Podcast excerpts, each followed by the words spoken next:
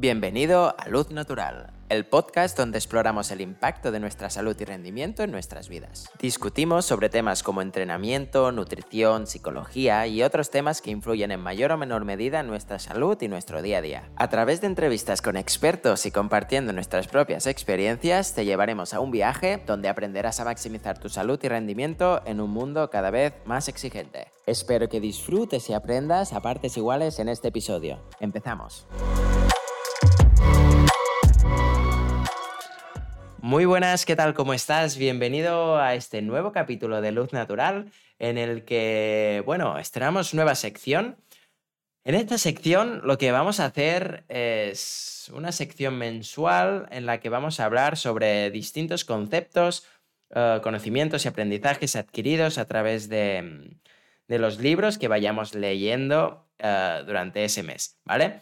Será una especie de recopilación de las mejores ideas y de interrelacionarlas entre sí para sacar conclusiones sobre cosas que nos puedan ayudar en nuestra vida diaria.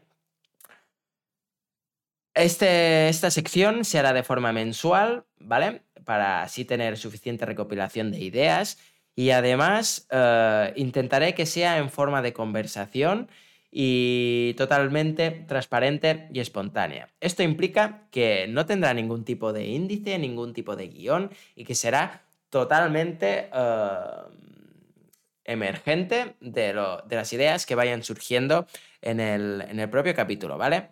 Bueno, sin más dilación, empezamos y en esta edición en este primer capítulo de esta nueva sección vamos a hablar sobre todo de conceptos extraídos de dos libros. El primero de ellos es Complejidad y Deporte, de Natalia Balaguer y Carlota Torrens, que es un libro que hace referencia a los conceptos de complejidad y de sistemas complejos aplicados a las ciencias de la actividad física y el deporte. Y el segundo de ellos es El cisne negro, el impacto de lo altamente improbable, de Nassim Taleb, que explica el concepto de cisne negro y lo aplica a nuestra vida diaria. Y aunque no sea un, un concepto 100% eh, de deporte, es aplicable a diferentes escalas y a diferentes ámbitos por la naturaleza de, su comportamiento, ¿vale? Empezaré por este segundo y iré introduciendo eh, conceptos del segundo libro a medida que vayamos avanzando. Y es que mm, las tres ideas principales que me quedo del, libro del cisne negro es que estos, es decir, los cisnes negros, lo primero son totalmente inesperados y que tienen un impacto muy, muy grande, es decir, que cambian el mundo. no pueden ser predecidos y tampoco podemos explicar el futuro ah, teniendo el pasado como referencia. Y el último de ellos es que nuestra mente no está preparada para entender eh, a los riesgos a los que estamos expuestos. Es decir, como seres humanos se nos da muy bien convertir todos los estímulos de nuestro entorno en, información útil. Eh, este, esta especie de talento, característica, nos permite crear un método científico y filosofar sobre la naturaleza de nuestro propio ser para entender el mundo y el contexto que nos rodea e inventar eh, modelos, eh, recetas, herramientas que nos ayudan a explicar el funcionamiento del propio mundo. Pero el hecho de que podamos reflexionar y explicar el mundo eh, no significa que esto se nos dé bien y que lo estemos haciendo de forma correcta. Porque, por un lado, nos inclinamos a, o priorizamos toda esa información que, cumple con el sesgo de confirmación, que para el que no lo conozca es todas aquellas informaciones, eh, comentarios, cualquier tipo de estímulo que confirme o, o vaya hacia la misma dirección que nuestros propios valores, nuestras creencias o nuestra propia manera de entender el mundo, son a las que daremos mayor importancia. Y todo aquello que no vaya en esa dirección, posiblemente lo que hagamos será desdecharlo o no darle importancia. Así que la diferencia es en cómo procesamos eh, la información y esta no suele ser un propósito. Es decir, el, sesgo de, el sesgo de confirmación hace que prioricemos la información que, nos ayude a, lograr y a respaldar todo aquello que creemos y dar mucha menos importancia a toda la información que no queremos tener en cuenta, por muy importante que sea. Una, cuando tenemos esta idea de, de, cómo funciona el mundo, nos aferramos totalmente a ella. Y el conocimiento humano, aunque crece y evoluciona constantemente, este enfoque dogmático que llevamos desde que creamos las religiones haciendo, uh, nos es útil para tomar decisiones rápidas y de poca importancia, pero lo que hace es aumentar el riesgo que no percibimos a lo que nos enfrentamos. Es decir, uh, hace 200 años los médicos acababan matando a más pacientes de los que salvaban y aún así Muchos de ellos se consideraban como expertos en salud y el funcionamiento de nuestro cuerpo. Si mantenemos una postura dogmática sobre nuestras creencias, nos, nos convierten en sistemas frágiles que pueden romperse por circunstancias que ni siquiera conocemos. Esto es lo que pasó con, con la pandemia del COVID-19, por ejemplo, que muchas veces encontramos formas de explicar lo que nos rodea o lo que vivimos sin darnos cuenta de que es probable que hayamos obviado un sinfín de factores que pueden descarrilar eh, eh, a, un resultado totalmente distinto sin apenas darnos cuenta. Nos sorprenden estos eventos eh, y no porque sean realmente aleatorios como la COVID-19, sino porque nuestra perspectiva es limitada. Estas sorpresas son lo que el autor llama cisnes negros y lo que nos puede proporcionar este concepto es como reconsiderar la manera en la que vemos el mundo y en este caso nosotros como vemos las ciencias de la actividad física y el deporte y la salud en general. Según Taleb, los cisnes negros eh, son impredecibles y no porque sean random o porque aparezcan porque sí, pero, pero sí porque nuestra perspectiva es demasiado estrecha es decir, no tenemos la mente abierta.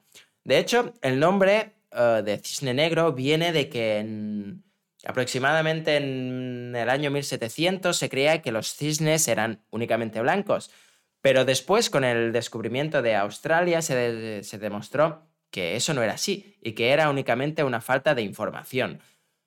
Em, de la misma forma que la anterior crisis se convirtió en un gran golpe para muchas personas, también fue el momento en que algunas se hicieron inmensamente ricas. Así que intenta prepararte al máximo porque periodos como puede ser este del COVID-19 que acabamos de pasar puede, hacer un, puede ser un cisne negro. Es decir, estar preparados para el cisne negro es lo que puede marcar la diferencia. Antes de que mm, cualquier persona mm, hubiera visto un cisne negro, la gente asumía que todos los cisnes eran blancos. Eh, a causa de esto, todas las representaciones y la imaginación colectiva, general, o lo que se conoce como prueba social, consideraban que los cisnes debían ser blancos. Pero esto no tenía en cuenta el hecho de que su plumaje puede cambiar de color dependiendo de la época del año, de la misma forma que, que las ocas, por ejemplo. Cuando descubrieron su primer cisne negro, transformó su comprensión de lo que podría ser un cisne. Ya no podían considerar el color blanco como una parte esencial del concepto de cisne. Los cisnes negros podrían verlos venir si pudiéramos procesar toda la información del mundo, pero debido a que nuestra capacidad de almacenamiento eh, de información es limitada, lo mejor que podemos hacer es estar preparados para cuando estos lleguen. En esencia, este libro se basa, o su objetivo principal es explicar que si somos capaces de prepararnos lo suficiente antes de que pase este cisne negro, cualquiera de ellos puede ser un principio de lo que nos podría destruir o lo que podría convertirse en nuestra mayor oportunidad. Estos mm, cisnes negros pueden ser tan triviales como aprender que no todos los cisnes son blancos o tan transformadores, como perderlo todo debido a una caída del mercado o a una lesión. El segundo de los conceptos al que hay que hacer referencia es que nunca debemos intentar explicar el futuro usando el pasado como referencia.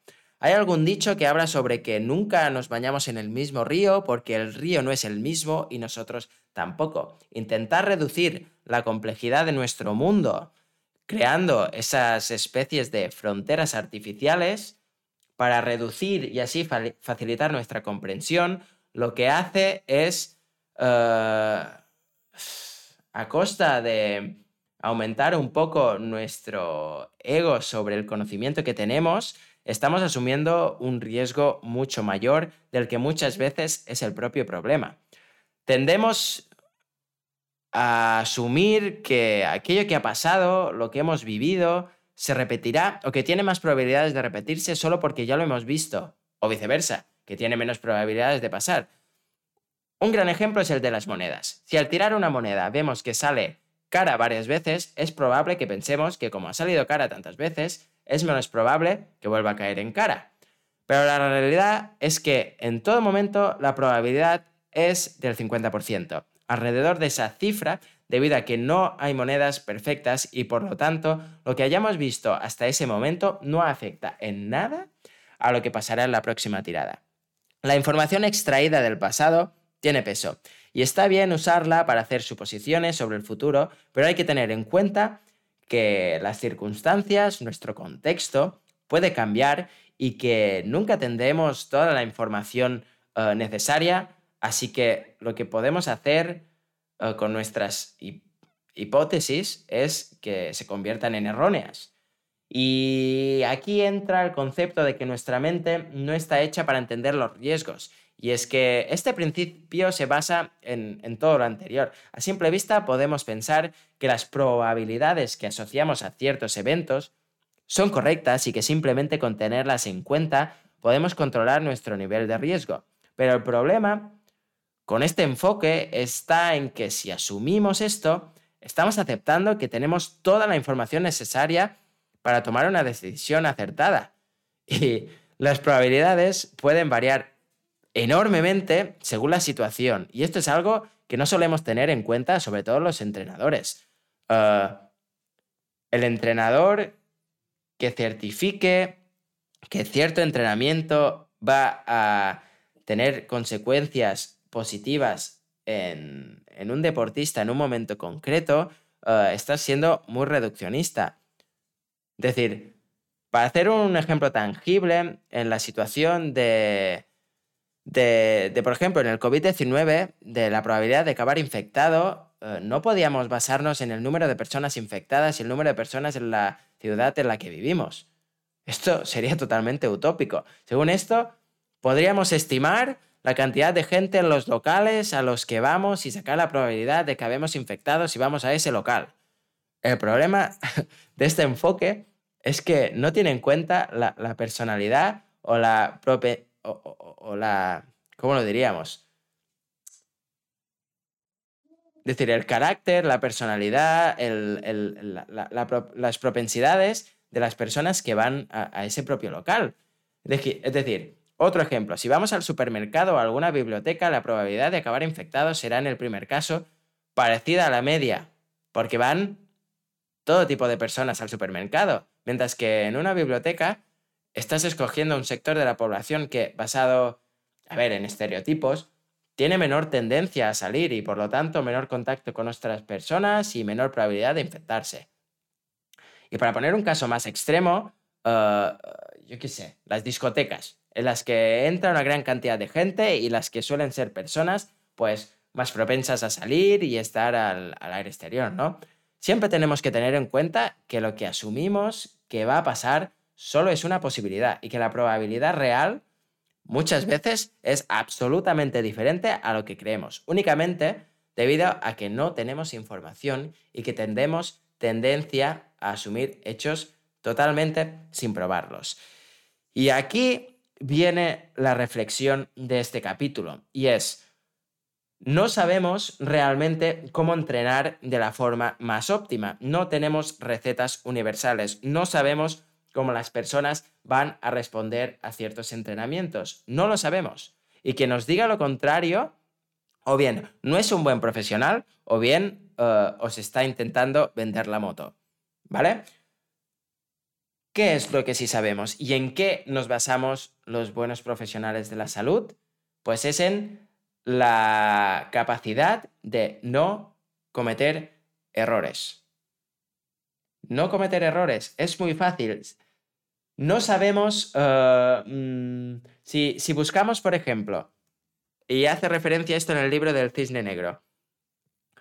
Si analizamos, observamos el comportamiento de una persona que ha asesinado a una persona y es una persona de 30 años, somos incapaces de predecir, observando los 30 años de esa persona, eh, que e, en, qué día, en qué momento y a qué persona eh, va a matar en ese preciso momento. Porque es un comportamiento totalmente aleatorio. Es decir, esta persona que está en prisión eh, se le está juzgando por un acto en un momento concreto, en un acto eh, extremo, ¿vale? No lo estamos juzgando por sus 30 años, sino por lo que hizo en dos minutos. Y eso es lo mismo que pasa con el rendimiento. Muchas veces nuestra salud empeora por, por un, un fallo garrafal en un momento concreto. Es decir, nosotros muchas veces aunque no siempre es así, nos lesionamos por la, la ¿cómo lo diríamos? La consecución de diversos errores, ¿no? No, no, estamos mejorando por hacer las cosas bien, estamos mejorando muchas veces por el simple hecho de no eh, hacer errores. ¿Cómo no podemos hacer errores? Pues sabemos, tratando los principios de entrenamiento, las cosas que debemos evitar. Debemos ser progresivos, Debemos escuchar a nuestro cuerpo para ver si estamos asimilando bien las cargas. Sabemos que si somos corredores o somos ciclistas, tenemos que dar importancia también a nuestra fuerza muscular. Debemos eh, también cuidar nuestra salud eh, emocional, debemos cuidar a nuestra familia, debemos cuidar a nuestro entorno y a nuestro contexto para que así nuestra psicología que es uno de los componentes más importantes a la hora de, realizar cualquier tipo de deporte y más en los deportes de resistencia, sea la que nos sume a la hora de rendir y no que nos reste. Por tanto, no os centréis en buscar tanto las recetas universales, el entrenamiento especial, um, cuál es la planificación perfecta para hacer un 10 kilómetros o para ser ciclista profesional o simplemente para tener el cuerpo, perfecto. Centraros en las cosas que no debemos hacer, que muchas veces son muy simples. ¿Cuál es la dieta ideal? No lo sabemos, depende de multitud de, parámetros, de contextos, de constreñimientos y de personas. Y ya no solo de personas, sino uh, una persona en un momento concreto de su vida les puede funcionar algo que puede no funcionarles al cabo de cinco años. ¿Vale? Lo único que debemos tratar de, identificar es los patrones que son nocivos y que no eh, debemos seguir. Es decir, no sabemos cuál es la alimentación ideal, pero sí sabemos qué alimentos no debemos comer. No sabemos cuál es el, entrenamiento ideal, pero sí sabemos que la constancia y una planificación progresiva en la que nos adaptemos a los estímulos de la carga nos va a hacer mejorar. ¿Entendéis lo que os quiero transmitir? No busquéis eh, cosas mágicas, no busquéis cosas espectaculares, centraros en lo simple, en no cometer cierto tipo de errores. Y si queréis profundizar en el tema, si sois profesionales, sí que hay cosas para afinar la punta de lanza. Pero eso son solo cosas predecibles a muy corto plazo y estrategias que tienen validez en cierto contexto ah, puntual y que pueden ser utilizadas en, en, beneficio en un momento concreto, pero que sacadas de su contexto pueden ser incluso nocivas. Me gustaría añadir un concepto que que extraigo de las ciencias de la complejidad en, los sistemas complejos y es intentar no simplificar los sucesos y el tejido que, que envuelve todo el mundo de la salud y el entrenamiento. No separéis conceptos, no busquéis mejorar cosas en concreto, no busquéis afilar esas puntas de lanza. Lo mejor que podemos hacer es intentar borrar esas fronteras artificiales que hemos creado entre los diferentes ámbitos que rodean la salud y empezar a ver nuestra salud como un, término más holístico.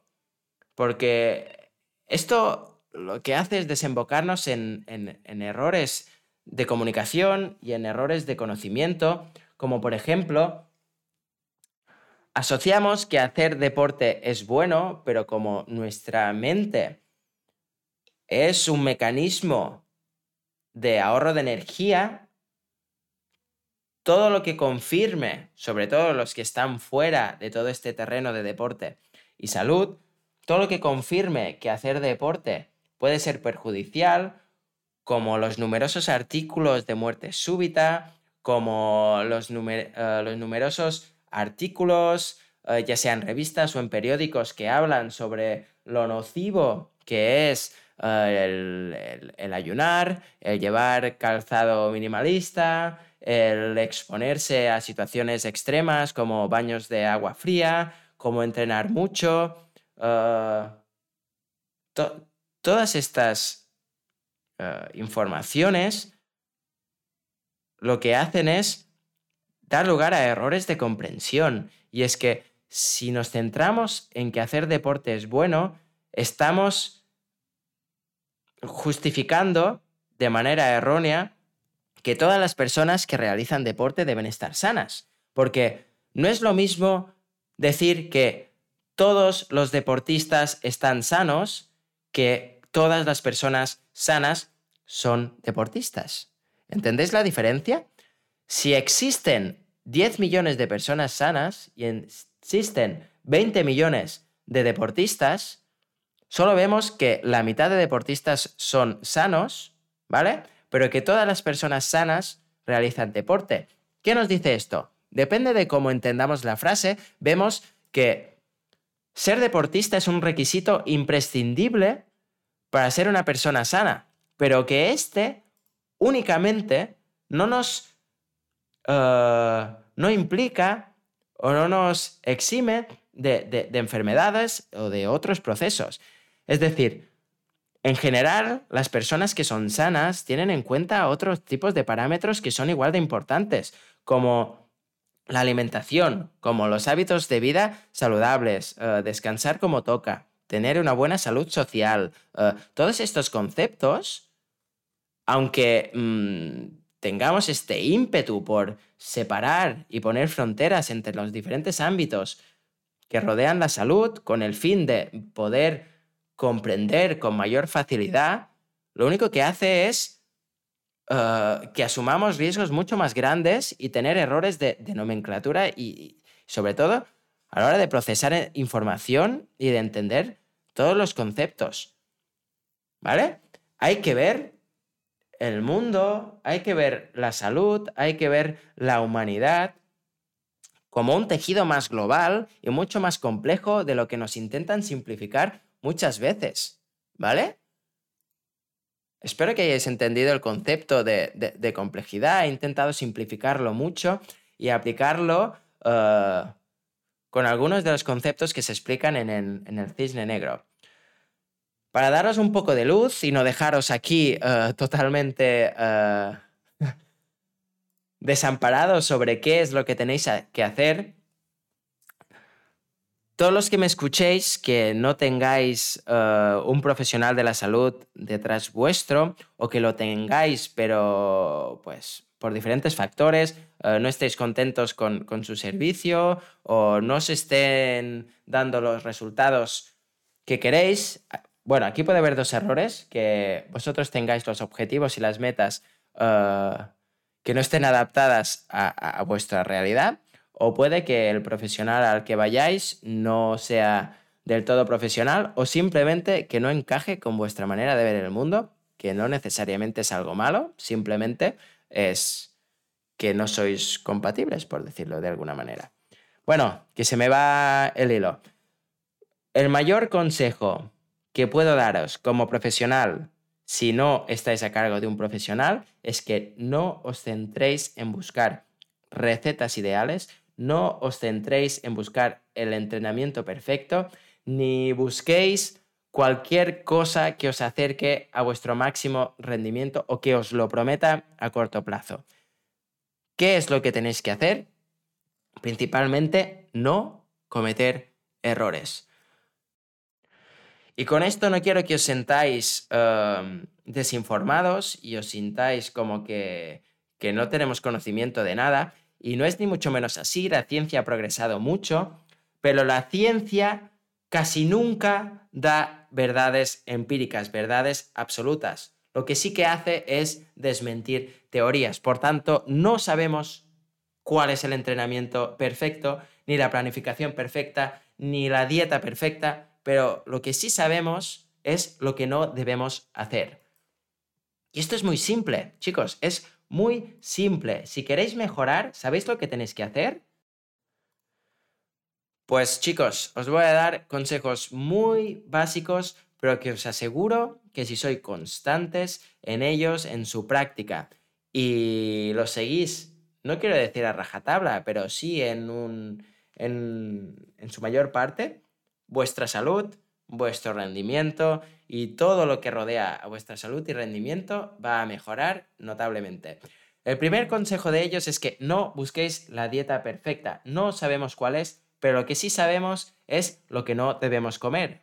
Sabemos que no debemos comer alimentos ultraprocesados. Sabemos que cuanto más procesado está un alimento, más impacto negativo tiene en nuestra dieta. También sabemos que no debemos comer ciertos alimentos muy calóricos dependiendo de nuestro contexto energético. Es decir, cuanto más activos seamos y cuanto más gasto calórico tengamos, más alimentos energéticos debemos comer. ¿Entendéis, no?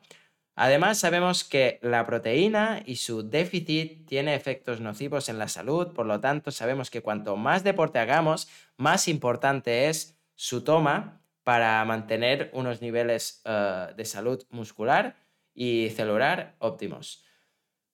Si pasamos al, al entrenamiento tampoco sabemos cuáles son los entrenamientos ideales y cuáles son las planificaciones ideales. Lo que sí sabemos es lo que no debemos hacer. ¿Qué es lo que no debemos hacer? Pues pasar de 0 a 100.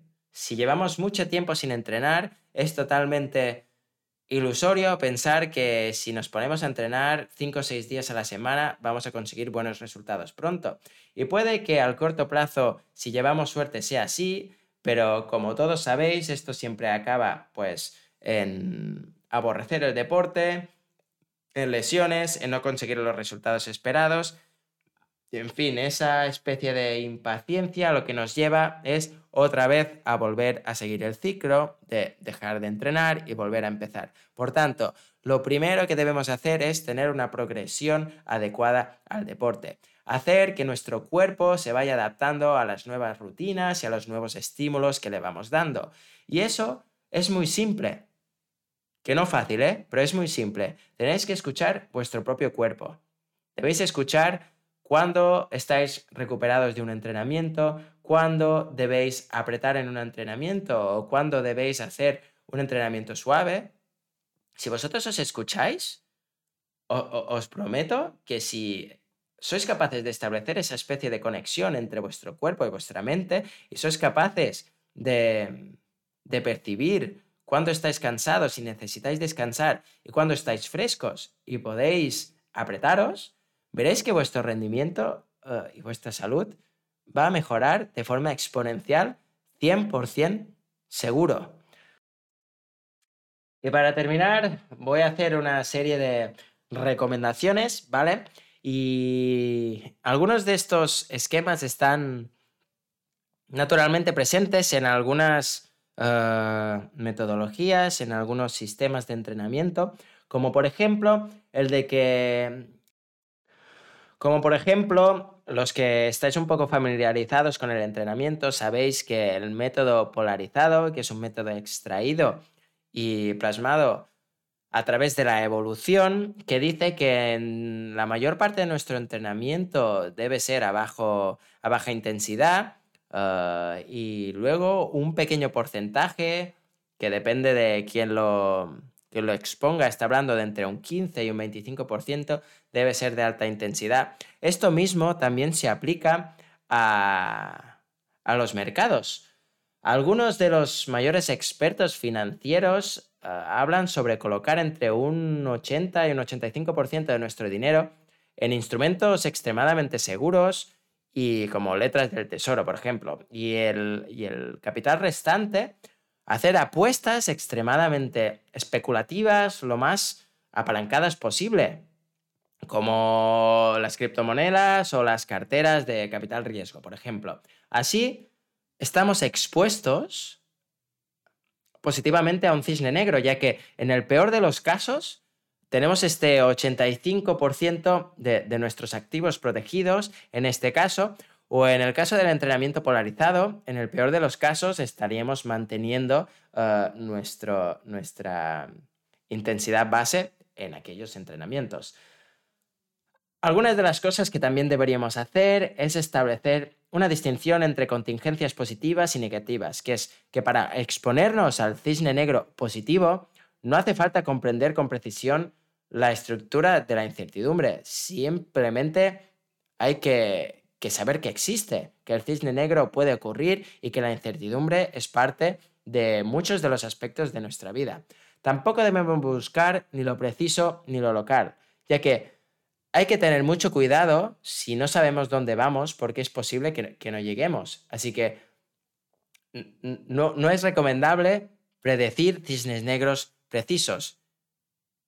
No sé si entendéis el concepto. Es decir, no recomendamos eh, llevar a cabo recetas que se venden como muy precisas o que sean universalmente precisas para todo el mundo. Una de las cosas que debemos tener en cuenta es que debemos aprovechar cualquier oportunidad o cualquier cosa que parezca ser una buena oportunidad. Hay que estar cerca de, de las fuertes de incertidumbre positivas y recoger eh, todas estas oportunidades, eh, empezar tantos proyectos como podamos relacionarnos con tanta gente como nos sea posible, lo que nos hará es darnos un abanico de posibilidades mucho más grandes. Cuando más variabilidad tengamos, es probable que más oportunidades buenas nos surjan y más nos podamos beneficiar de esta incertidumbre positiva. Además, me gusta mucho el concepto de que la idea de aplicar o de tomar una decisión cuando debemos centrarnos más en las consecuencias que en la propia probabilidad. Es decir, todo lo que hay que hacer es exponerse poco y mitigar las consecuencias. Corremos un gran peligro y sin embargo manejamos asuntos extraños que gestionamos como si, si fueran algo normal. ¿No? Es decir, eh, los procesos que nosotros eh, identificamos como habituales son mucho más distintos de lo que sabemos. Además, en general, todas las personas que, que nos encontramos mientras vamos ascendiendo, nunca nos encontramos cuando, cuando bajamos. Es decir, existen muchos entrenadores exitosos pero nadie llega a ser el rey, nadie tiene la fórmula, porque no existe.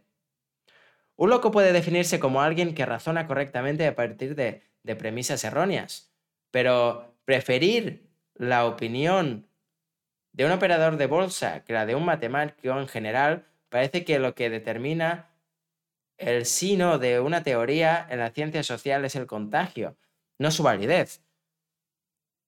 Es decir, esto lo vemos diariamente en que los influencers, la gente que tiene este poder de contagio, como dice la propia palabra, son mucho más influyentes y tienen mucha más autoridad que personas que puedan tener mucha más autoridad, mucho más conocimiento en un campo y puedan ser tremendamente mucho más profesionales que ellos, ¿vale?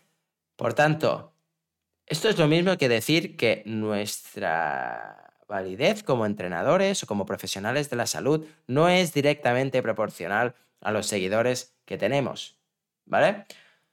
Además, y aquí interiorizamos un poco en el libro de la complejidad y deporte, disponer de muchos datos no nos proporciona mucha información y mucho menos confirmación, porque solo un ejemplo puede descartar todo lo anterior.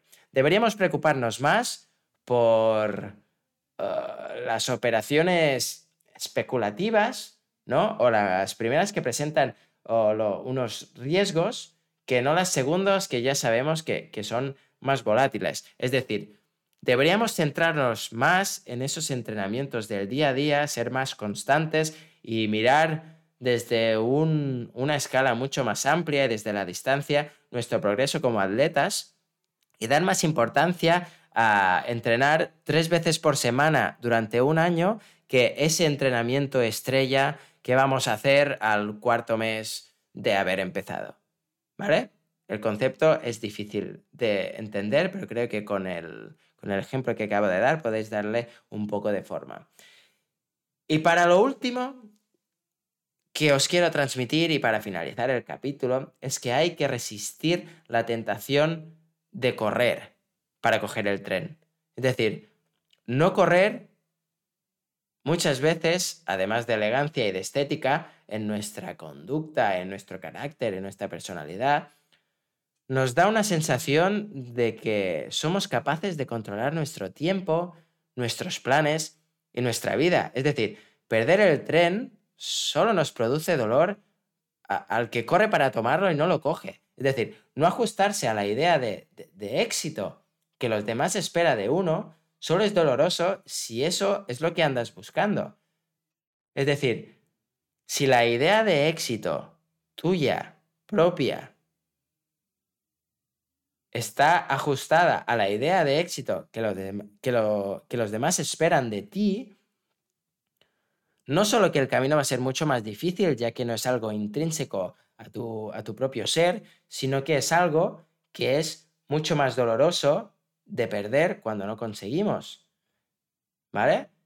En definitiva, tardamos muy poco en olvidar el hecho de que estar vivos es un elemento de, extraordinaria buena suerte, un suceso mm, remoto, aleatorio, una ocurrencia del azar de múltiples factores y proporciones monumentales, así que deja de preocuparte de todas esas cosas que no lo son y recordar que tú mismo eres un cisne negro y que si intentamos buscar una explicación de por qué tú estás vivo, de por qué naciste, de por qué eres como eres, no serás capaz nunca de encontrar una explicación. No busques darle una explicación a las cosas, sino que simplemente está preparado para que las cosas ocurran.